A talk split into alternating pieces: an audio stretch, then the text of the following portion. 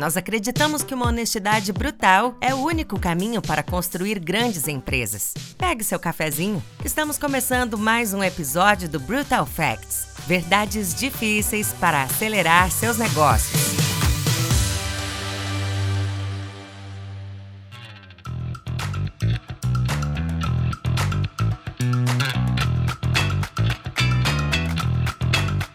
Bom, gente, super obrigada pela presença online e para nossa presença aqui da nossa super plateia presencial. Depois de um jogo de Copa, Black Friday, fim de ano, budget, avaliações. Realmente, assim, muito, muito obrigada pela presença de quem conseguiu entrar para ouvir um pouquinho aqui do que nós vimos lá na Web Summit. Eu vou apresentar as meninas que estão aqui comigo no presencial e também a Fê, que está no online, que também vai compartilhar com a gente o que, que ela viu por lá, tá? Então, bom, eu sou a Cissa, sou diretora de comunicação aqui na Móvel. Eu estou hoje aqui com a Marília Robles, que é coordenadora de Relações Institucionais e Sustentabilidade da Simpla. Oi, Marília. É, aqui do meu lado direito está a Paula Bezerra, que é sócia e cofundadora da VCRP Studio, que é uma das operações da VCRP que é uma agência de comunicação, e que, por um acaso, também é a nossa nova agência de comunicação. Então, já é uma grata surpresa a gente já começar a trabalhar junto antes mesmo, né, da gente fazer o kickoff do nosso contrato. E tá com a gente no online a Fernanda Mano. A Fê, oi, Fê, tudo bem? Oi, a pessoal, Fê... boa tarde. Bom dia. Bom dia. A Fê é Chief of Staff da A55, que também é uma das nossas investidas por aqui. Bom, eu vou começar a fazer uma breve abertura, depois eu vou passando para as meninas. A ideia é que seja realmente uma conversa, tá? Então, nos interrompam, levante a mão, mandem perguntas, que a gente vai. O Edu está aqui para ajudar também a gente com as interações, porque daqui bate um pouco de reflexo, tá, Edu? Eu não enxergo muito bem.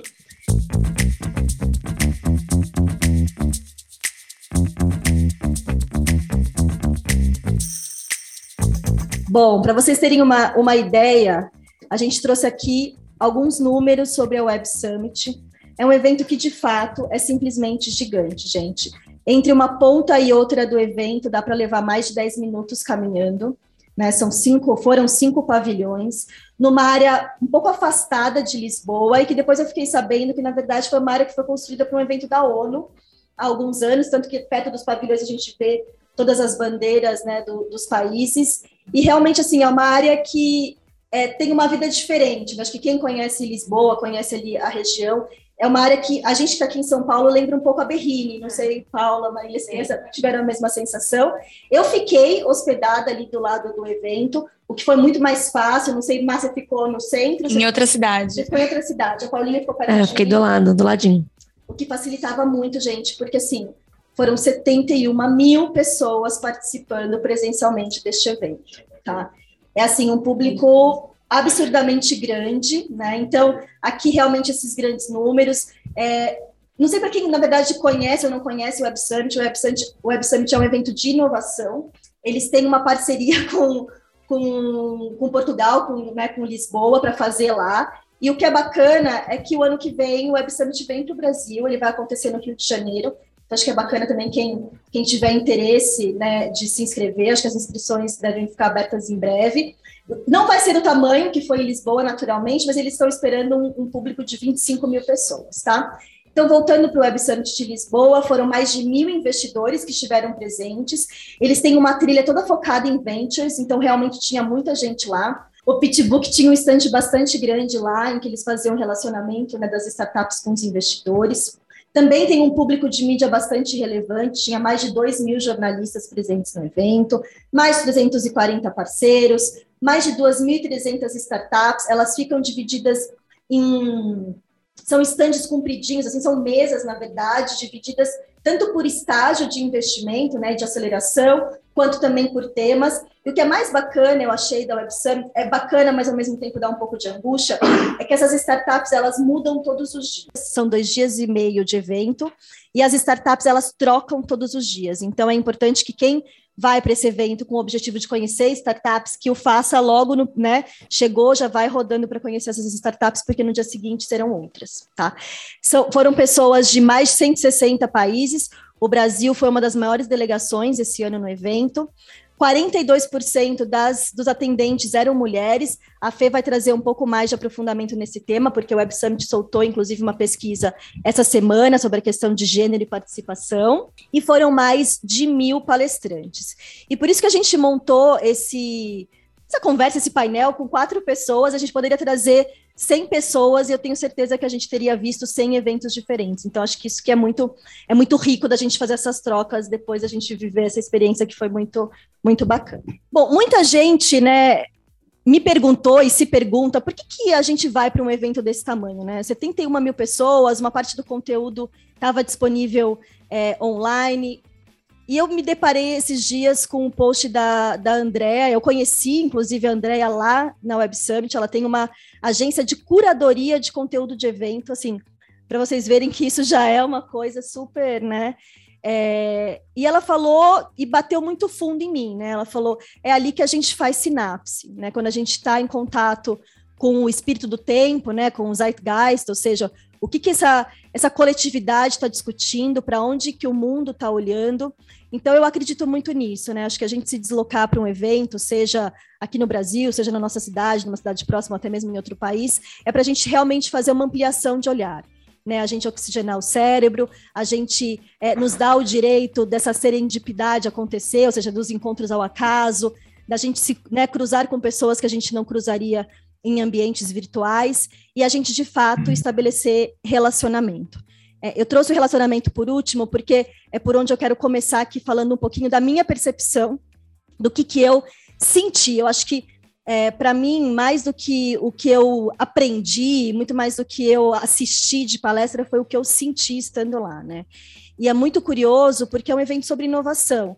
Né, a Fê mesmo vai trazer um pouco aqui de cripto, Web 3.0, e eu já sou assim, né? Como profissional de comunicação, eu fui mais pelo lado do que me tocou.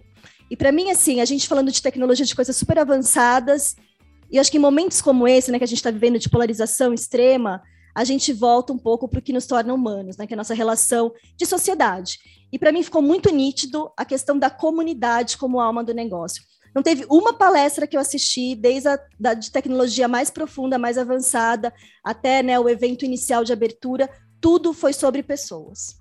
Né? As pessoas como protagonistas de transformação, a tecnologia, obviamente, como um grande viabilizador de tudo isso, mas é sobre como a gente se relaciona com as pessoas. Então, o senso de comunidade, para mim, ficou muito forte. Se a gente né, pensa na internet, né, na, na noção de, de sociedade em rede, eu acho que a internet tem ainda esse papel, mas com quem que a gente conta no fim do dia, né? Quem abre as portas para a gente passar? Quais são as portas que a gente abre para os outros passarem? Então isso ficou muito latente para mim. Também, né, já falei isso um pouquinho no slide anterior, a Fê as meninas também vão trazer muito isso, a questão das mulheres. Teve uma preocupação muito clara sobre equidade de gênero neste evento, né? Não, não chegamos a uma equidade é, né, de 50%, mas em todos os momentos eu percebi uma, uma preocupação muito grande em intercalar homens e mulheres falando. Todos os painéis, quando tinha homens, também tinha mulheres. O pitch vencedor de startup foi de uma founder mulher. Então, isso ficou muito claro. Mas onde tem aqui uma pegadinha para mim, né? Que eu acho que ainda o evento não entregou. Acessibilidade e equidade de outras frentes, né?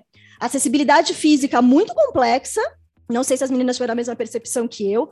Não tinha Libras, não tinha tradução. Então, assim, a gente já pensa que de partida a gente está excluindo quem não fala inglês deste evento. Né? E pensando que, assim, no brasileiro, né? O brasileiro, a gente tem muito pouca gente que fala inglês e fluente muito menos. Então, assim, não ter tradução simultânea para mim foi uma coisa que eu falei, what? Em Portugal, português, né? Exatamente. Então, assim, o país sede não é um país de, né, de, de língua inglesa, enfim. Então, acho que, assim, bacana, avançamos na questão de gênero, mas tem outras questões muito grandes, raça também, visivelmente muito pouco diverso, tá? A abertura... É, tro... Posso fazer uma interrupção rapidinha? Claro. É, tem uma coisa que eu acho muito importante, interessante, que saiu inclusive no, no, no, no State of Gender, né? É, para quem é da Europa, assim, 79% das mulheres que participaram eram, eram Europa. Para quem está na Europa, é um ticket às vezes custa 200, 300 euros, que é algo que é totalmente planejável dentro de um orçamento anual para uma pessoa que está recebendo um subsídio para ir ao evento, né?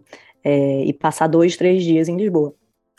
Para quem está saindo de Latam, Estados Unidos, Oceania e etc., isso já, já é completamente distinto. Eu acho que eles fizeram um bom papel em trazer um evento organizado é, ao longo de uma semana, para que as pessoas pudessem, de fato, é, aproveitar aquilo como um grande momento de descontração, conexão e tudo, e fazer valer uma passagem, mas você dizer que você vai sair do seu país e gastar uma boa grana aí, tipo uns dois mil dólares, para passar quatro dias num evento e não ter nenhum, nenhuma outra atratividade ao entorno é um pouco complicado, assim, eu acho que nesse quesito faltou um pouco também de, de planejamento e organização ali, eles podem melhorar. Com certeza, Fê, ótimo ponto. É, e eu acho assim, as meninas talvez tenham a mesma percepção ou diferente, mas a abertura dá muito tom, né? Quando a gente tem o, o, palco principal falando sobre o que, que a gente vai ver nos, nos dias que são, né, que vão vir na sequência. Então, para mim ficou muito claro a questão da tecnologia para o bem, né? Teve a participação, que foi uma, uma participação anunciada uma hora antes, acho, da primeira dama da Ucrânia. Foi uma fala super emocionante. Teve, eu não estava lá. Você ficou, né? Fiquei, fiquei. Sim. A Marília ficou. A gente teve. Você ficou? Não, não, depois caiu. É, teve quase um acidente, teve quase um acidente lá, caiu, caiu um, um, uma câmera, enfim. Quase eu, em cima da gente. Quase eu e Marília quase, não, quase que não estamos aqui neste momento. E aí o, o evento ficou parado por muito tempo, eu acabei indo embora, porque eu sabia que estava sendo transmitido pelo YouTube, porque demorou mais de duas horas para voltar. Enfim, mas foi muito emocionante a questão da tecnologia e, de novo, né? São seres humanos que usam a tecnologia para o bem e para o mal, então isso ficou também bastante, bastante forte. Quando a gente pensa em futuro do trabalho, do que eu consegui assistir, a questão da flexibilidade e confiança, é, a gente, né, durante a pandemia, a gente foi muito remoto, hoje o que está vendo um tom muito maior no híbrido, ou seja, o presencial quando faz sentido, e o remoto como uma, né, uma grande opção para que a gente consiga trabalhar, inclusive, de forma descentralizada. Quando a gente olha pela questão da, dos venture capitals, né, uma, um senso de realidade nos investimentos, nada novo aqui para a gente que acompanha esse setor, é muito a questão da, da correção de rota, né, dos valuations mais racionais, obviamente uma sensação de uma possível recessão é, nos Estados Unidos, especialmente, isso traz um pouco de, de instabilidade ainda, né? E 2023 certamente ainda vai ser um ano bastante difícil, pelo menos o que a gente viu por ali.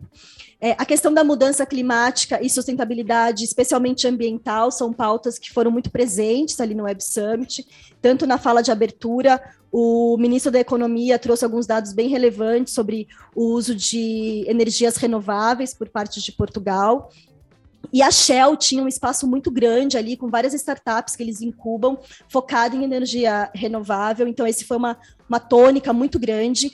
Muita informação sobre pegada de carbono, sobre a gente ter né, um, um, um alinhamento, e a gente tem, inclusive, uma forma de mensurar emissão de carbono e, e pegada zero, para todo mundo conseguir fazer a, inclusive a transação desse carbono de uma forma mais organizada.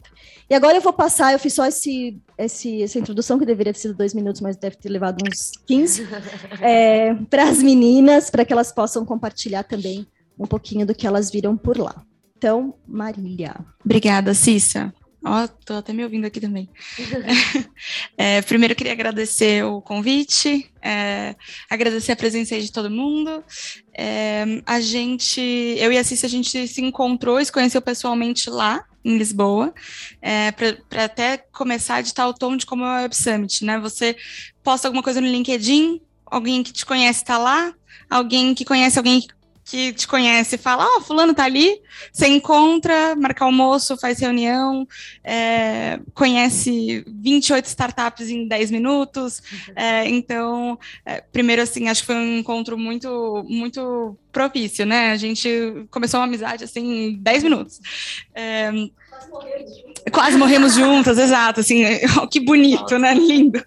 É, a gente, acho que eu vou começar comentando por que que eu estava lá, né, eu sou coordenadora de relações institucionais, governamentais e sustentabilidade, aí a gente fala de um evento que é, traz muito uma pauta da tecnologia e, logicamente, talvez a sinapse não ocorra aí do porquê eu estava lá, é, e eu fui para o Web Summit para representar a Simpla numa missão do governo do estado de São Paulo, que é o Creative SP.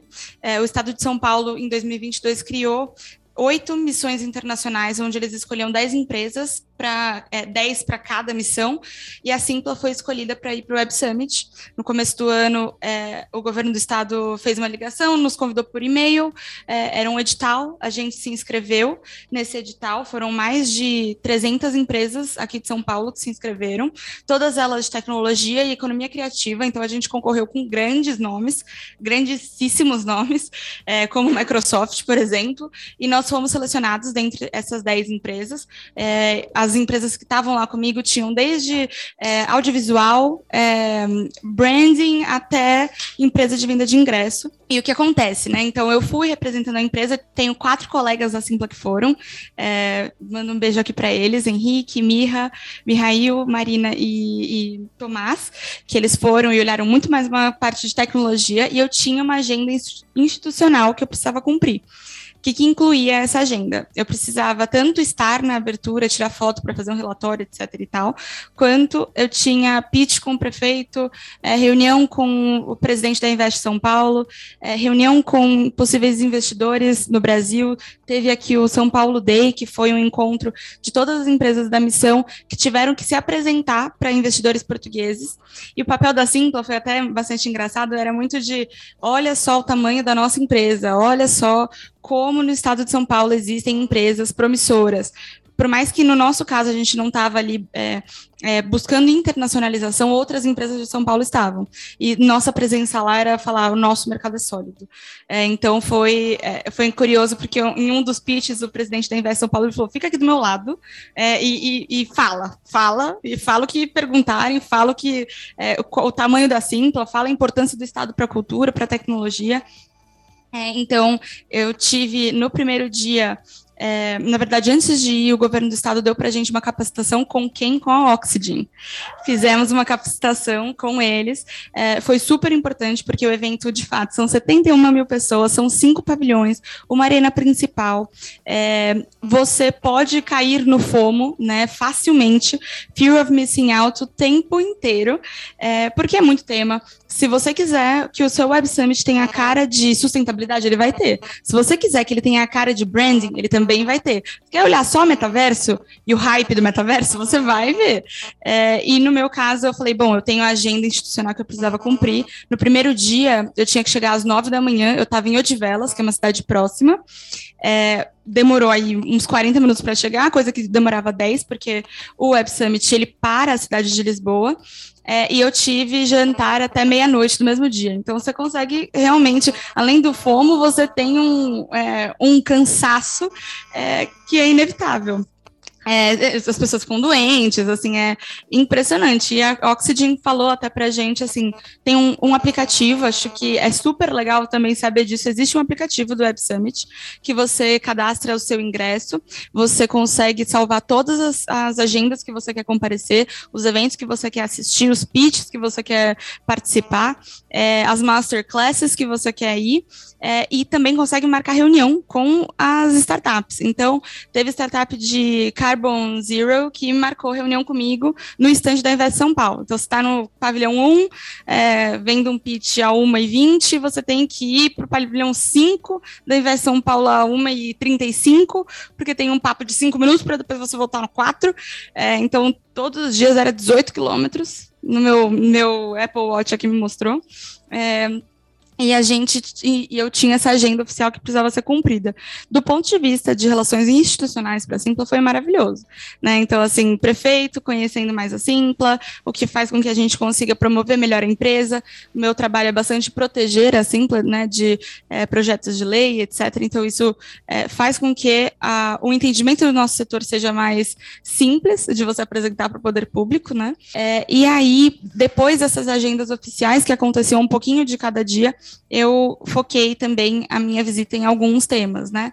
É, então, de fato, sustentabilidade e mudanças climáticas, além do hype, acho que a Cissa trouxe um pouco aqui, eu ouvi de algumas venture capitals, né, assim, a discussão sobre, e eu vou falar bastante disso, de guerra, é, a discussão sobre como a guerra impacta a matriz energética, né, e aí cai por terra, ou fala-se que cai por terra a, a tese do ISD. O que eu ouvi bastante no Web Summit é que não necessariamente. O que caiu por terra foi o hype do ISD. Naturalmente, depois que você investe muito num tema que é desconhecido, você entra numa, num platô. E o platô está acontecendo, a guerra pode ter influenciado nisso, mas de fato é muito investimento foi feito sem conhecimento do tema e agora as teses elas estão ali tentando se consolidar. Então isso pode ser um dos fatores. Não dá para a gente dizer que o fato da Europa ser extremamente dependente de uma matriz energética é, antiquada é, é, impacta, né? Então, uh, eu acompanhei bastante uh, discussões de sustentabilidade, então essa linha tênue, né, entre o que é hype e o que é, de fato, é, investimento para o futuro. É, vi muitas coisas sobre política e sociedade, eu queria trazer aqui que a gente teve a, a abertura pela primeira-dama da hum. Ucrânia, é, e que em todos os dias a gente tinha palestras da Ucrânia. Era ministro da inovação, ministro de defesa, ministro de tecnologia, primeira-dama, todos todo dia dando uma palestra, o que faz a gente precisa se questionar por que e como conseguiram trazer pessoas da Ucrânia no meio de uma guerra no Web Summit todo dia. É, e isso, é, para mim, ficou uma coisa muito clara, né? Os, os próximos anos, é, enfim, vou falar disso também. Aqui eu também percebi, e aqui ainda bem que eu estava com o Mihail, Henrique, Tomás e Marina, da Simpla de Tecnologia, porque eu não conheço muito bem né, o que, que é Web3, o, qual a diferença do metaverso, inteligência artificial e qual que é o, de fato o impacto. E eu saía de uma palestra e falava, Henrique, isso aqui que eu ouvi é real dele? Ah, mas mais ou menos. É, então, assim, eu perguntava porque eu ouvi coisas de metaverso, tipo, o que, que é o metaverso industrial? Ah, além do hype. Não me pareceu muito além do hype. Na verdade, é, transformaram o metaverso em coisas de realidade aumentada, coisas que já existiam antes e se chama hoje de metaverso. Então, eu assisti uma palestra que falava sobre é, metaverso industrial, como hoje é possível que médicos façam operações é, é em não físicas, né? Você consegue sentir o tecido é, se cortando. Poxa, eu fiz uma cirurgia dois anos atrás, uma bariátrica, que o meu médico ele não fez, era garrinha ali, mexendo em mim, e ele estava em outra sala. E hoje eu ouvi aquilo no, no Web Summit como metaverso, então eu fiquei um pouco confusa. Aquilo não, não enfim, né, a leiga aqui não achava que aquilo era metaverso. É, então eu acho isso curioso, assim, é, também a gente tem que se perguntar por que que estão descendo esses temas sobre down throats, né? Então, assim, por que que tudo virou metaverso? Existe, sim, uma necessidade da meta em cumprir com os seus investimentos e objetivos. Existe sim uma necessidade da Amazon. A Amazon, o primeiro dia era inteiro by Amazon. Era só painel da Amazon, era palco da Amazon, 28 executivos da Amazon. Então, assim, você tem. Por que, que isso acontece? Muito investimento num tema precisa ser pago. É, então, assim, às vezes, muito que não é metaverso vira, porque eles têm um investimento grande em cima do tema. É, eu acho, eu, eu fui com, muito com essa abordagem crítica, assim. É, necessária de forma alguma, acho que isso, envia, é, isso diminui o evento, tá? É muito importante, muito legal, é, foi incrível estar lá, mas eu acho que é legal a gente também olhar para os temas que foram trazidos com esse pensamento crítico. É, aqui, então, eu trouxe também liberdade de expressão. Eu acho que concordo com a Cissa quando ela começa, começou a dizer aqui que a gente está num ano polarizado, é, em tempos polarizados, não só no Brasil como no mundo, né? E a gente teve na abertura o, o presidente da. Qual era a, a empresa? De Bitcoin? Da Binance. Binance, isso. Mal sabíamos depois quais seriam os tweets do Elon Musk na sequência. Exatamente. acho, foi, foi impressionante, assim, eu acho que o Web Summit ele faz com que você esteja no palco das notícias mundiais. Isso é muito doido. Você tá aqui do lado, tá o CEO da Binance, que acabou de dar criptomoeda para o Elon Musk comprar a Twitter, e agora o Elon Musk parece que ele define o Twitter por tweet, né? Vocês querem ou não que eu faça tal coisa? É, e isso foi... e ele, inclusive, justificou, né? Porque uma das perguntas Exato, foi por que, que você deu tanto dinheiro para essa transação. E ele, e ele traz a questão do free speech. É, ele falou: Eu acredito no free speech, eu acredito hum. na liberdade de expressão.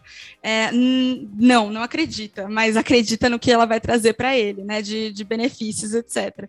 Então a gente começa a ver as decisões e o mundo sendo moldado pelos bilionários é, que estavam no Web Summit. É, e isso eu acho interessante, ainda mais eu com essa perspectiva política. Né? É, então, isso é algo que a gente precisa prestar atenção o que, que vai ser o free speech a partir de agora, nos próximos anos. Acho que nos próximos dois anos a gente tem aí muita legislação que deve passar, é, não só no Brasil como no mundo, principalmente aqui. Eu estou falando de questão mundo. É, e eu trago também, então, é, uma outra perspectiva que eu acompanhei bastante de investimentos. Então, a perspectiva dos venture capitals, né, dos VCs, é, o que eu consegui captar, assim, de tudo que eu assisti, é que 2022 e 2023 são anos de consolidação de mercado, não são anos de tese teste de tese é, ou de, de ampliação de mercados desconhecidos. E aqui eu também ouvi é, que não são anos propícios para IPO, obviamente a gente tem observado isso, né? Não, não é comum você acompanhar IPOs agora.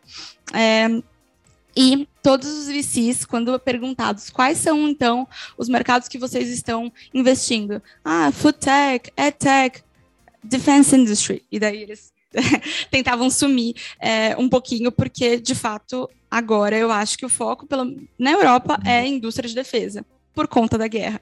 Isso, para mim, o que eu tiro do Web Summit é a guerra vai definir bastante como as tecnologias vão ser desenvolvidas daqui para frente. E aí, o meu último slide é que o, o evento é o evento dos eventos. Eu acho que é, é importante, sim, a participação. É importante, sim, de uma pessoa da empresa estar tá por lá, é, aprender e ouvir o que está sendo discutido. Ele dá o tom, para mim, parece que dita o tom do que vai acontecer no próximo ano, do ponto de vista de tecnologia, de liberdade de expressão, de arte, de comunicação, de posicionamento de marca. É, é muito doido isso. Eu acho que realmente você está no centro das notícias do mundo quando você está no Web Summit. É, tem então eu comentei aqui da capa de jornal, eu acho que é, é muito importante essa organização prévia para você não passar pelo. Você vai passar pelo FOMO, você vai ter o fear of missing out, você vai ouvir a pessoa do seu lado falando: Eu ouvi, eu vi a melhor palestra do mundo agora. Você perdeu, putz, você perdeu. Não, não é isso. A melhor palestra é a que você assistiu. É, e você se organizar e organizar sua agenda para que você consiga sentir isso, mas sem comparar com os outros, é impossível, né? Você tem cinco pavilhões, a arena principal, é, palestras que podem durar de 4 a 20 minutos, 4 minutos, imagina. É, e 20 minutos também, se você perde 5, você já perdeu grande parte da palestra. Então, às vezes é melhor você organizar a sua agenda para você conversar com alguma startup, fazer uma reunião para não. Porque nesse é, trânsito entre um lugar e outro, é, na correria você vai perder uma parte e está tudo bem. Acho que é bom fazer uma agenda bem organizada. Então, a capacitação que eles, o governo do estado deu para a gente com a Oxygen foi algo sensacional. Assim, eles fizeram também uma curadoria, eu mandei para a Cissa até, é, de temas que eles achavam importantes para as empresas selecionadas. Então, estava voltado para cultura, economia criativa, tecnologia. Era basicamente o que eu já estava afim de ver também. Então, foi bem interessante, muito legal, porque eles conheciam o perfil de quem ia falar. É, e aí, do ponto de vista de RI, né, relação RIG, que a gente chama relação institucional e governamental, foi muito importante um golaço para a eu diria. É, a gente, além de governo do Estado, que a gente tem essa mudança nos próximos anos, é, no próximo ano, a gente teve a presença da Prefeitura de São Paulo, né? Então, e ela não muda nos próximos dois anos. Então, para a gente também é importante, importante é, que nos conheçam. A gente teve a presença aí de pessoas que estão hoje na equipe do governo de transição, maravilhoso para mim também, aqui, para minha equipe, quando a gente tem pessoas que estiveram no Web Summit, estão agora no governo, governo federal. É, aqui eu não estou falando de forma alguma, tá? Direita, esquerda, não, pessoal. Olhar total de relação governamental, defesa de interesse da Simpla. Muito bom. Tem pessoas agora no governo federal que serão stakeholders importantes para os próximos quatro anos da Simpla, do nosso setor de tecnologia. Então, é, para a gente foi um golaço. E, por fim, é, de novo, esse olhar crítico, e aqui eu sou formada em relações internacionais, então é, esse a, a, gente estuda guerra por quatro anos né, na faculdade. É, e a, nesse momento eu fico, eu questionei bastante assim. Por que e como foi possível a presença massiva de pessoas da Ucrânia, tanto startups é, quanto empresas já consolidadas que nasceram na Ucrânia, quanto pessoas do governo no evento. É, Para mim, teve uma fala muito marcante do ministro da Inovação ucraniano, que ele, depois de falar sobre a importância da tecnologia ser usada para o bem, é, mas qual é esse bem também, né, pessoal? É importante se questionar. É, ele colocou um QR Code na tela e falou: você tem uma tecnologia que pode ser utilizada e nos ajudar a ganhar a guerra? Entre em contato. Então, é assustador, assustador como a gente está próximo à guerra. Na verdade, eu acho que o Brasil tem uma distância geográfica é, importante, que faz com que a gente esqueça que a guerra esteja acontecendo agora, lá na, na Europa. Mas a guerra acontecendo lá na Europa dita o padrão de investimento do, do investidor. Ele vai estar tá focado em indústria de defesa, porque a Europa ele é um, é, é um palheiro. Se colocam fogo, a, a região inteira pega fogo.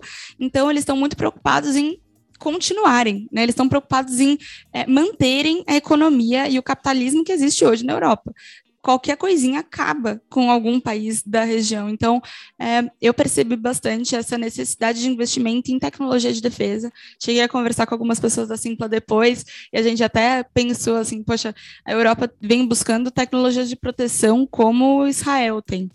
É, e é isso que parece que deve ditar aí, pelo menos para os próximos meses, o que vem acontecendo na União Europeia. É, eu assisti algumas palestras também de investimento de, é, do Fundo Europeu que fala, também falaram sobre investimento de high risk. E aí eu falei, o que, que é high risk? Industry, uh, defense industry todo mundo falava meio que com voz baixa, mas porque é isso que eles estão olhando hoje lá na Europa. Isso pode ser uma oportunidade, pode ser uma dificuldade para o Brasil, mas talvez seja uma oportunidade, tanto do ponto de vista de sustentabilidade, a nossa matriz energética de energia limpa, de é, grande maioria, é, e essa de distância geográfica também permite que a gente olhe para outras tecnologias agora de desenvolvimento para uma, é, uma economia em desenvolvimento aqui, né? Então, um país emergente tem bastante coisa que a gente consegue criar. Acho que foi isso. Posso ter me, me estendido, mas é, eu, eu, dá para falar do Web Summit por dias. Obrigada. Obrigada, Marília. Vou agora passar para a Fê. Boa. Eu achei muito legal que uh, um monte de coisas que, que, a Marília foi falando não tinham nada a ver com o que eu tinha planejado trazer aqui. É, e aí eu acho que isso já fala bastante do que é o Web Summit. É engraçado que é, na 55 a gente é bastante focado em, em, dados e poder de dados, né? É uma das coisas mais fáceis que pode, pode acontecer quando você está falando de dados é você cair em algum tipo de viés. Então, por exemplo, o Web Summit para mim foi muito pautado no que eu estava buscando entender, e isso tinha muito a ver com, com cripto, com Web3, com o poder e o, e o valor do uso dos dados nessa nova é, onda, né? Mas comentando rapidinho um pouco do que você falou, Marília, sobre, sobre questão de impacto, e fazendo uma introdução a respeito de dados mesmo.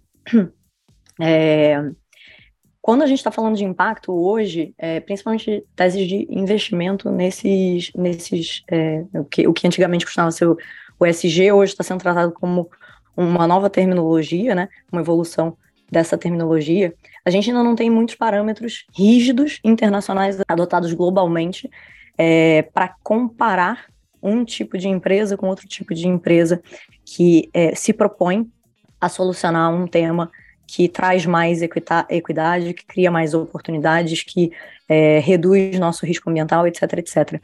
E, e daí, nisso, já se gera um, um grande problema de, de, um potencial greenwash, que uma, uma dos nossos participantes estava comentando aqui, a Nayara, é, é muito fácil você trazer a informação que funciona para você sem nenhum tipo de auditoria, curadoria e dizer que aquilo é a verdade, porque no fim é, você, ela garantia sou eu. Então, eu acho que a gente precisa bastante, evoluir bastante ainda nesse, nesse critério. Existem alguns órgãos internacionais que um pouco tentam buscar regular isso. De cabeça eu consigo lembrar do, não sei se, se, se chama ISIS Plus, é, ou se é ISI, IS Plus, mas, enfim, eu acho que a gente ainda tem muita evolução para correr ali.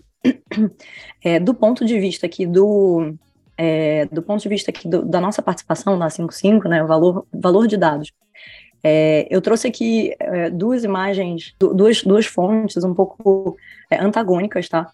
Então, uma é o Suzy, da, da Binance, para mim foi um, uma das grandes oportunidades né, de poder ouvir diretamente dele, a visão dele a respeito dessa nova onda de, de inovação dentro de, da forma como a gente é, cria valor, transfere valor e, e monetiza valor de, com base em dados, usando uma infraestrutura hoje de blockchain através da troca das informações é, possibilitada pela internet. Né? Então, na, é, na fala dele, a internet foi uma forma da gente trocar informação e o blockchain é uma forma da gente trocar valor.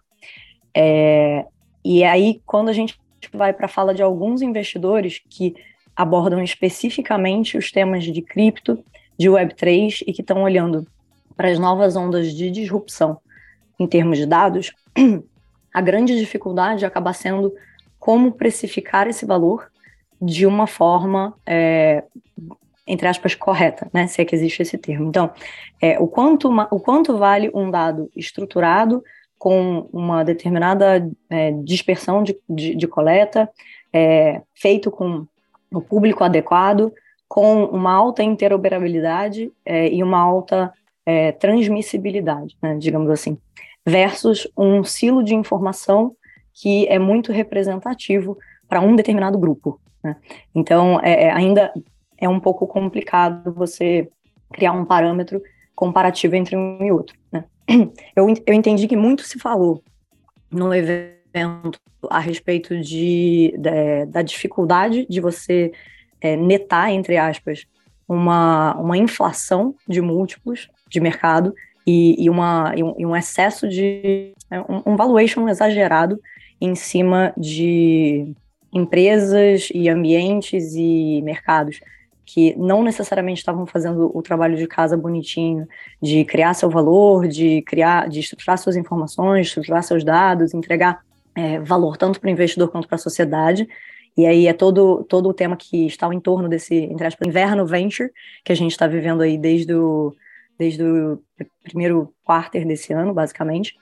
É, e eu acredito que isso tem muito a ver com a nossa ainda inabilidade ou inexperiência em tratar o que a gente descobriu ser um, um silo importante de novas informações é, a respeito do mundo em si. Né? É, fazendo um pouco de conexão com os pontos que a Cissa comentou que eu ia trazer a respeito da, da participação feminina especificamente no Web Summit, é, além de ser um tema que pessoalmente me, me move, é, eu acho que esse evento especificamente tem feito um bom trabalho em trazer oportunidade para um grupo é, bastante representativo e bastante subrepresentado de forma geral é, nas carreiras profissionais ao, ao longo da história, né? É, sem entrar dentro, sem entrar no discurso do porquê e, e, e como resolve, é, e, se, e, se, é o mais importante a ser feito agora ou não, eu acho que não, não é o meu ponto aqui. É, o que eu vejo que ali dentro do, desse evento específico se faz desde, eu acho, 2017 ou 2018, é, é um grande incentivo e uma grande promoção de oportunidade à participação de mulheres nesse evento. Então, por exemplo, hum, vamos falar de realidade Brasil mesmo. Né? É, um, um ingresso do Web Summit pode sair com 90% de desconto, né? Mas você continua tendo que pagar a passagem, a estadia, uma, um, um euro a 5,50 ou mais, dependendo de quando você comprou, entre outros, né? Então não é um deslocamento barato. Não dá para dizer que é super acessível para uma mulher que trabalha em tecnologia hoje é, ir a um evento desse. Né? É, mas significa que não houve oportunidade? Sim, houve. Né? Então, eu, por exemplo, desde 2019, quando desde 2018, quando eu descobri que existia o programa, eu me planejo financeiramente para ir sempre que eu puder. Né? Então, existe ali uma economia, uma poupancinha que já está reservada para participação. É, é, a realidade de toda, toda mulher no, no, Brasil? Nem de jeito nenhum. Mas existe o acesso. Né?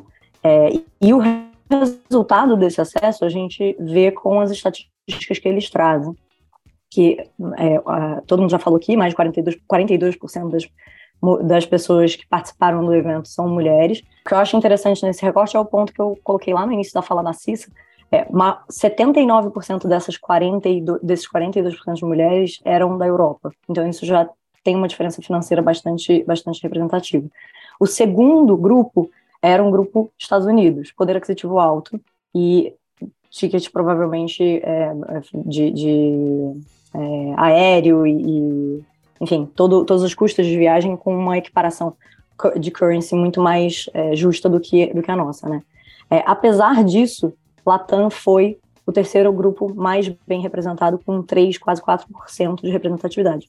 Então, a comunidade das latinas em tech vem crescendo e isso é muito importante, né? É, por outro lado, eu vejo que, assim, dentro do estudo que eles lançaram essa semana, um ponto me chamou bastante atenção. É, eles perguntam dentro da pesquisa qual você acredita ser o maior desafio ou os maiores desafios para mulheres em tech hoje. E o maior de todos, mais 70% das respondentes diz que é superar o viés inconsciente de gênero. E isso, com certeza, está é, muito mais dentro da gente do que dentro de um coletivo, né? É, é, o famoso dizer, por que, que uma mulher não pode ser desenvolvedora, uma mulher pode ser uma desenvolvedora tão, tão, muito mais competente, tão competente quanto, ou independente de gênero, que um homem, e por que, que a gente continua falando os desenvolvedores, né, no, no, masculino. Então, acho que isso já, isso já traz um, um viés é, bastante importante aqui dentro, do, dentro das, dos dados. É, voltando um pouco, eu tô, tô navegando não, não linearmente nos três pontos que eu trouxe aqui, né? É, essas informações e essa, esses dados e, e, e, à luz desses, desses, desses novos olhares a respeito de participação, diversidade, etc., tudo isso abre oportunidades para a gente é, trabalhar e gerar receita. É, então, não, não, não, vamos esquecer aqui que o, o ponto principal para a gente na 55 é qual é o valor que os dados trazem. Né? Então, é, o outro lado desse, desse, dessas imagens que eu trouxe é, foi um show que eles promoveram em paralelo junto com o David Guetta, que ficou foi, foi um dos pontos para mim que foi mais controverso ali em, em, termos de participação, porque eles abriram dentro do aplicativo, a galera tinha que colocar lá o, o, o nome, pedir o evento, sei que no fim, só quem conseguiu ir foi quem tinha um pouco de, de jabá para ir, né? Isso, para mim, é a antítese da oportunidade, mas tudo bem. É, esse evento deve ter reunido aí por baixo umas 10 a 15 mil pessoas, né? todas elas com acesso é, aberto ao uso dos dados dentro do aplicativo do Web Summit, streamando ou é, fazendo foto, vídeo, etc., por dentro dos seus telefones é, e, e compartilhando informações pessoais e profissionais ao entorno de todos os temas que possam ser target do Web Summit, né? Será que a gente já trata o valor desses dados da forma como a gente deveria? Será que a gente não poderia é, criar formas de é, registrar numa infraestrutura é, essa matéria, o que eu chamei de matéria-prima, e garantir que essa informação tenha um grandíssimo valor para todos os próximos ciclos de eventos, não só o Web Summit como o Mundial, é, que, que possam dizer o quanto de fato vale um evento Web Summit. Né? Um ponto que me perguntaram foi assim: ah, mas qual é o valor de você ir no Web Summit? Putz, eu conheci um monte de gente, eu conheci um monte de empresas, a minha cabeça abriu pra caramba e tudo mais. É como você precifica o intangível de é, dedicar o seu tempo, sua energia, seus recursos financeiros, é, sua, seu foco para estar em um evento que engloba uma quantidade de pessoas como englobou, transaciona uma quantidade de informações como, como é, transacionou, é, e cria oportunidades para que as próximas os próximos ciclos sejam mais focados, mais é, produtivos para quem, é, enfim, gostaria de ir e não sabe precificar. Isso do ponto de vista de, do, do, do, attendant, né? É, do ponto de vista de quem está investindo naquela infraestrutura e quem está considerando uma participação, como, por exemplo, uma, um sponsorship, é, ou uma parceria governamental, como a Mamá comentou aqui há pouco, é, será que não existe uma forma de precificar isso corretamente? E daí eu volto no ponto lá do, do venture, né? É, quando a gente fala que existe uma inflação implícita nos múltiplos de mercado, existe uma, uma dificuldade de mensurar o valor correto das empresas nas quais a gente está investindo, sem um toque muito forte e uma aproximação muito forte ali dentro dos times de dados, times de FP&A, os times de controladoria, etc, etc. Será que não existem outras formas de a gente entregar essa informação? Essas foram as perguntas que eu, que eu me fiz aí ao longo do evento. É, desculpa se eu tomei muito tempo aqui para falar de assuntos tão viajantes que não tem tanto a ver com lideranças femininas e tudo mais, mas eu acho que são, são questionamentos que a gente deveria se fazer e estar tá muito atento, porque isso vai fazer parte da nossa vida para o futuro cada vez mais é, presente, né? Fê, super obrigada. Ótimas provocações. É curioso, né? Porque também, assim, como que a gente precifica essa nossa ida, né? Que tem tantas coisas envolvidas é, e é difícil. Acho que compartilhando tudo que a gente viu lá, né, dando acesso é, e oportunidade para quem não estava lá presencialmente também entender um pouquinho como que, como que esse mundo aconteceu ali naquela semana. Acho que já é, pelo menos, não sei se é a precificação, mas é um pouco do retorno que a gente pode dar para quem não estava lá. E aí, para terminar aqui e todo mundo poder almoçar nesta sexta-feira, Paula, por favor. Ai, me chama de Paulinha, Cissa. Paula é muito sério. Não, eu achei legal porque meio que eu vou comentar algumas coisas que as meninas trouxeram e sim, os insights que a gente trouxe e, e, muita coisa do que a Fê falou tem muito a ver também com o que é, eu vou comentar aqui agora. É, eu sou sócia da VCRP e esse é o segundo ano que a gente participa da Web Summit. O ano passado meu sócio foi sozinho e quando ele chegou ele ficou tipo, meu, vocês precisam e foi surreal, não dá para fazer tudo sozinho, tem muita coisa, não sei o que, não, não. Aí a gente se organizou, né? Porque é um investimento, a gente encara isso como investimento, são oportunidades. A gente que trabalha com comunicação, com empresas de é, inovação, tecnologia, finanças, a gente precisa estar nesses lugares, um, para oxigenar nossa cabeça, dois, para saber o que o mercado está trazendo de tendência, e três, para a gente ser cada vez mais provocado e provocar os nossos parceiros também. Então, isso é super importante para a gente, é, dentro do Web Summit e fora dos muros da Web Summit. Eu vou trazer até um case aqui que foi muito curioso. É, então, o nosso foco foi esse, fomos os três sócios esse ano, é, cada um com um olhar, e eu pensei muito em como eu olharia para a inovação, que é uma questão que eu gosto muito também, né? Então, peguei temas que são importantes para o meu trabalho, mas também que são coisas que eu gosto particularmente. É, empoderamento feminino, que eu acho que todas nós trouxemos aqui, que é realmente muito importante para a gente discutir cada vez mais o mercado de trabalho, e a comunicação para olhar mais cada vez para tendências e apoiar meus parceiros, abrir minha cabeça e saber o que está acontecendo lá fora. É, então, e aí o que, que a gente viu nesse Web Summit? Pode passar, por favor. Eu não vou focar muito agora é, nessa parte para não atrasar o almoço de vocês, até porque a gente já falou muito sobre isso. Mas eu queria trazer um case que é da BSP, BP, SPI, é difícil falar, gente, são muitas, muitas letras. É, e a Ellen, eu conheci a Ellen num jantar depois do Web Summit. Meu sócio encontrou com ela na missão ano passado. E aí a gente, enfim, saiu do, do evento, foi jantar e falou assim: ah, vou chamei aqui a Ellen, que é uma pessoa que eu conheci no ano passado, acho que você vai curtir é, conversar com ela. Ela está do meu lado, né? E você me conhece, eu fico lá, ppp, falo bastante. E aí ela começou a me contar, assim, da empresa dela, que ela, é, ela trabalha trabalha como empreendedora há um tempo, ela tem uma história de contabilidade. Ano passado ela foi numa missão para abrir a cabeça, conhecer um pouco é, outras pessoas, etc. E ela começou a sentir dentro da, da empresa dela que os clientes eles estavam pagando muitos juros e muitas multas, porque são vários impostos, né, várias contas que você tem que pagar, e você acaba esquecendo, ah, paguei um, esqueci de pagar outro, são datas diferentes, etc. E ela criou uma tecnologia para unificar tudo num boleto só, para melhorar a vida desses clientes dela.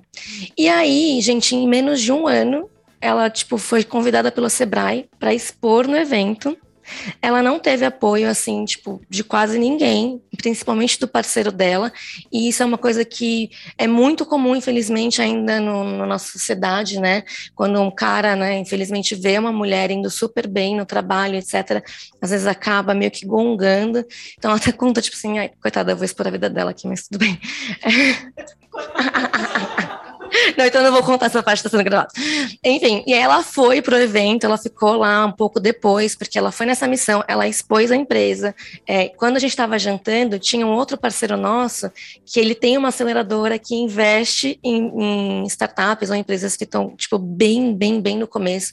E aí, quando ela me contou isso, eu falei, não, a gente tem que colocar essa história na mesa, essa história é muito boa, você criou isso sozinha, do zero. Aí eu já pedi ali a voz, ah, gente, te contar a história da Ellen, não sei o quê. Aí o Léo, que estava com a gente, falou assim, nossa, quando é que você vai expor? Ah, eu vou expor na sexta, então eu vou lá te ver, quero conversar, a gente pode fazer negócio, não sei o quê. Então mostrou a potência do Web Summit também fora, né, ali dos pavilhões. E ele foi depois assistir, né, conversar com ela lá na sexta-feira. A gente foi também prestigiar, porque eu achei ela tipo, uma mulher brilhante. Aí ela fez com pouco, ela teve apoio do Sebrae, então ela recebeu ali investimento para conseguir, que é muito o que a Fê falou, que às vezes tem muita gente, né, e, e mulheres também que querem expor, querem contar o que estão é, fazendo, e infelizmente, pela questão financeira, não conseguem ir. Então, ela teve esse subsídio. Aí, algumas coisas ela teve que pagar a parte, mas, enfim, foi muito importante para ela. Ela conheceu muitas pessoas e, com certeza, ela vai conseguir agora um investimento, porque ela estava pagando do bolso. Então, isso é muito interessante. Pode passar, por favor. É, aí eu trouxe um pouquinho também da questão do mercado da comunicação e como isso é, vai junto com a parte de tecnologia e inovação. Eu fui muito com a cabeça, é, e o que a Marília comentou de fear of missing out, gente, sério, eu até fiquei doente, assim você sabe. que você fica lá correndo o tempo todo para ver tudo, você não consegue ver tudo e tudo bem, assim, você tem que ir focada. E uma das coisas que eu tava, que eu queria muito ver é a questão de como a comunicação é, vai se, se renovar com todas as tecnologias que a gente está vendo, né?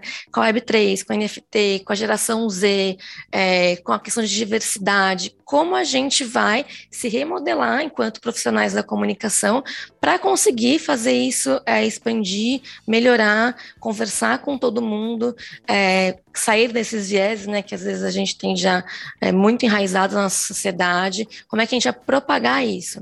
Então, uma coisa que ficou muito clara, assim, na minha cabeça assistindo os eventos é que a tecnologia é um grande aliado, a inovação, é, todos esses dois, dois pilares vão nos ajudar, né? A tecnologia e a inovação sempre, mas no final do dia, é o que a Cissa abriu falando, somos seres humanos, né? E a gente tem que conversar e falar para seres humanos, para a nossa audiência, para o nosso protagonista, né? colocar eles como protagonistas e falar com o ser humano. Então, como a gente vai usar essa tecnologia e essa inovação para continuar nos comunicando como seres humanos. Então, isso ficou muito claro para mim no Web Summit. É, as principais palestras que eu assisti, que eu destaco nesse quesito, trouxeram muito isso.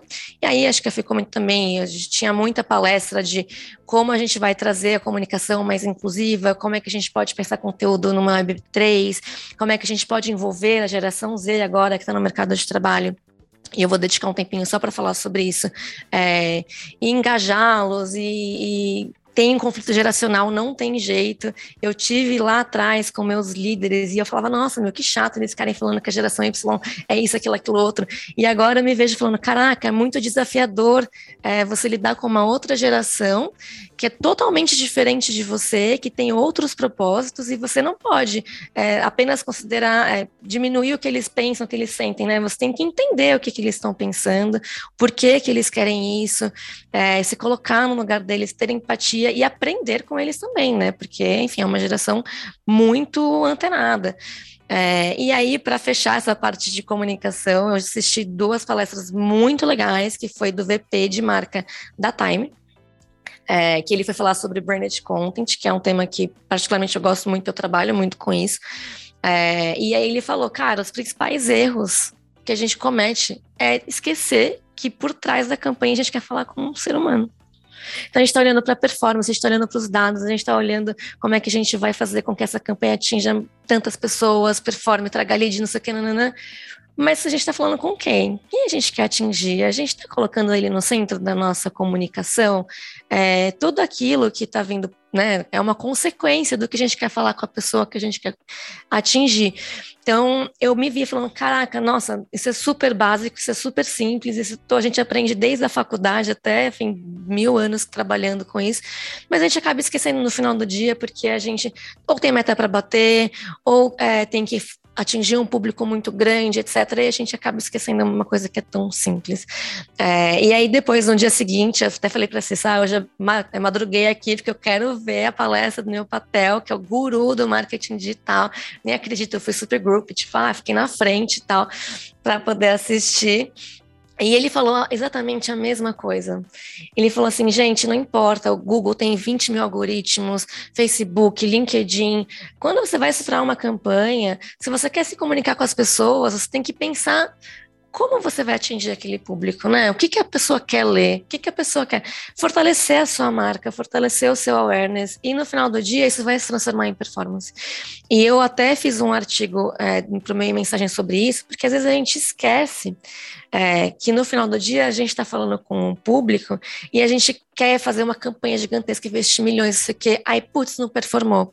Mas por que, que não performou a sua marca? Você está investindo na sua marca? Você está investindo na sua credibilidade? Você está investindo é, em fortalecer o seu branding?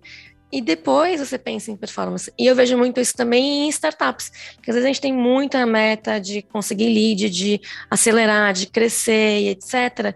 E o que você está fazendo pela sua marca? Você está construindo reputação, você está construindo é, credibilidade, ou você só está dedicando dinheiro para performance? Tem, uma, tem, que ser tudo muito aliado. Então, é, eu fiz essa liçãozinha de casa como profissional da comunicação para trazer esses meus parceiros, porque eu entendo, gente, não existe hoje, né, numa empresa, você não pensar também na sustentabilidade financeira dela. No final do dia, é investimento, você investe em pessoas, você precisa ter essa cultura financeira bem estabelecida. Mas muitas vezes a gente também vê a marca sendo deixada de lado, porque quando, enfim, precisa cortar é, algumas, alguns custos, ah, vamos investir em performance, porque vai, vai ajudar a trazer mais lead, mais cliente, que é o que a gente precisa. Mas se você não tem uma marca forte, às vezes isso pode prejudicar ali na ponta. Então, foi muito bacana é, ouvir isso de novo para deixar isso cada vez mais claro na minha cabeça de colocar isso de novo na cabeça dos nossos parceiros, que é super importante, a gente às vezes acaba esquecendo com a correria. E aí, por fim, gente, eu, eu me dediquei aqui a falar da geração Z. A minha sócia, ela fez um artigo sobre isso também, depois eu posso compartilhar com vocês, a Lud. Ela gravou um podcast com a Cissa, acho que você deve ter compartilhado com o pessoal, né? Foi bem legal.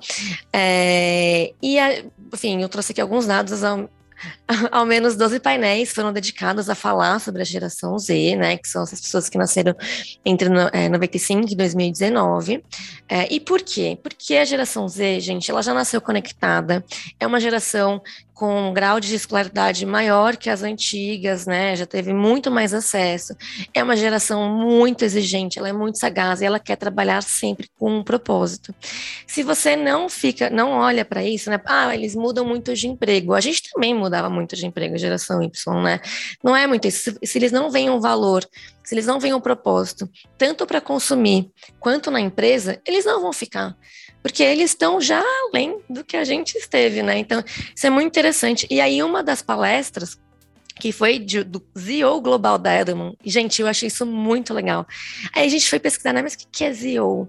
E aí eles criaram um cargo é para ficar na diretoria, para uma pessoa da geração Z falar lá com o board, com os diretores, com as pessoas que tomam as maiores decisões na empresa, para oxigenar a, ideia, a cabeça deles, para mostrar quais são ali os principais pontos relevantes para a geração Z, que já está no mercado de trabalho, que já tem uma, uma grande consideração também no poder de compra, né, e no consumo. É, e aí a gente saiu, assim, no último dia do evento, eu, a Ludivine, né, como sócio, falando, caraca, minha geração Z, a gente tem nossos estagiários, e eles realmente, é desafiador lidar com algumas coisas, aqui, né, né? vamos criar um cargo de ZO aqui na, na VCRP também, vamos. Aí a gente lá, três doidos, começamos a mandar mensagem para o time de People, já que a gente precisa ter um ZO dentro da nossa empresa, porque a gente trabalha com comunicação. E a gente é importante a gente ter, é, a gente tá oxigenado, porque tanto a Lud quanto eu quanto o Vini, a gente é a geração Y, e às vezes a gente acaba perdendo algumas coisas. Às vezes a gente pode é, diminuir inconscientemente alguma demanda que eles passem pra gente. Então a gente precisa estar tá sempre ali sendo martelado com olhares diferentes. E aí a gente falou, você topa, o que, que você acha? Ela falou, meu, eu achei genial, me manda mais insumos sobre o que é esse cargo, né? Então eu trouxe aqui um pouquinho, depois a gente vai compartilhar a apresentação com eles. Ah, legal. É sobre o que é SEO. É, aí a gente estruturou dentro ali da VCRP o que, que eles fariam. A gente abriu um processo seletivo interno e a gente já escolheu a pessoa. Tudo muito rápido. A gente vai comunicar na semana que vem. É, ela é uma das estagiárias, ela é uma graça, assim, super antenada. A menina vai voar, assim, você vê muito potencial nela. É, as pessoas se inscreveram, quiseram é, participar, foi super interessante. E a gente entendeu que, além de ter um ZO, é meio que ter ser um comitê mesmo, para ser rotativo. Às vezes a pessoa ela, ela vai ser, obviamente, a porta-voz da ZO da, na VCRP, mas se ela tiver de férias, se ela ficar doente, não sei o que, tiver alguma coisa, a gente tem um comitê com as outras pessoas que fazem parte desse grupo de ZOs, que vão nos ajudar a ficar cada vez mais com a cabeça aberta, mais oxigenada, entender a geração Z fazer, entender como a gente pode ser uma empresa melhor para eles também trabalharem, como a gente pode orientar os nossos parceiros em relação a isso. Então, a gente saiu do Web Summit, a gente já mudou ali um negócio na, na empresa e deu super certo. Então, assim, vale muito a pena, não é barato. É, a gente deslocou os três sócios durante ali uma semana. É, depois eu aproveitei e tirei um pouquinho de férias também, que sou filha de Deus. Mas foi super importante para a gente entender é, o que, que o mercado está passando. Putz, a Má falou várias coisas sobre guerra, não sei o quê. Eu fiquei, ah, eu perdi isso. Vou abrir depois o aplicativo para ver se tem alguma coisa. Mas foi muito bacana. É, enfim, quem tiver oportunidade, a gente sabe que é uma questão de privilégio mesmo, mas vale muito a pena. No Rio de Janeiro, o próximo ano vai ser muito interessante. E tem também outros eventos que são é, similares e que podem dar esse gostinho. Enfim, gente, não vou tomar muito tempo de vocês, era isso. Obrigada.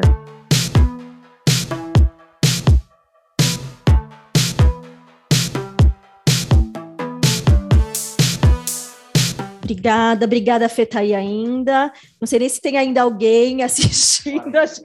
Oh, 40 mil pessoas. Meninas, super obrigada. Eu não sei se alguém ficou com alguma dúvida, mas, gente, eu sou geração Y, mas assim, comecinho da geração, eu sou quase geração, não vou nem falar. Tanto que eu falo Web 3.0, não Web 3, falei, gente, é muito old school, né? Mas enfim, espero que vocês tenham aproveitado alguma coisa, tenha instigado um pouco a curiosidade de vocês e que vocês né, tenham podido se transportar um pouquinho para o que a gente o que a gente viu lá. Bom, somos todos de casa, então qualquer dúvida que vocês tiverem, pode mandar, a gente responde, a gente vai compartilhar esse conteúdo. A gente está gravando aqui, então a gente vai editar para fazer um, um, podcast mais curtinho, tirar né, alguns, algumas coisinhas mais internas nossas aqui, brincadeira, e a gente compartilha com todo mundo. Obrigada, meninas. Bom fim de semana para todo mundo. Obrigada, pessoal. Desculpa a ausência aí. Foi um prazer participar com vocês. Espero que na próxima vez eu esteja com uma voz um pouco melhor. Se cuide, é, dona Fernanda. Né? É, tem problema eu compartilhar o estudo que saiu do, do Web Summit sobre participação feminina também? Eu mando para vocês por e-mail. Imagina, poder... claro, claro. Acho, Acho ótimo. É, eu mesma não tinha visto. É... E é isso, né, gente? Essa semana eu aprendi uma palavra nova que eu não conhecia, até compartilhei aqui no, no grupo interno, que é o JOMO, né? Que a gente saia desse fear of missing out, vai para um joy of missing out, porque tá tudo bem, a gente não dá conta de tudo. Nós mulheres, viu? Se os garotos que estão nos ouvindo, assim, para as mulheres é mais difícil ainda a gente fazer essa seleção do que, que a gente quer dar conta de tudo. Então, tá tudo bem. Então foi muito bacana e que a gente, assim, quando bateu o fomo, que a gente peça ajuda para alguém para que a gente transforme isso numa coletividade e num compartilhamento. Obrigada, meninas. Obrigada, pessoal. Obrigada, Obrigada gente. Foi ótimo estar aqui.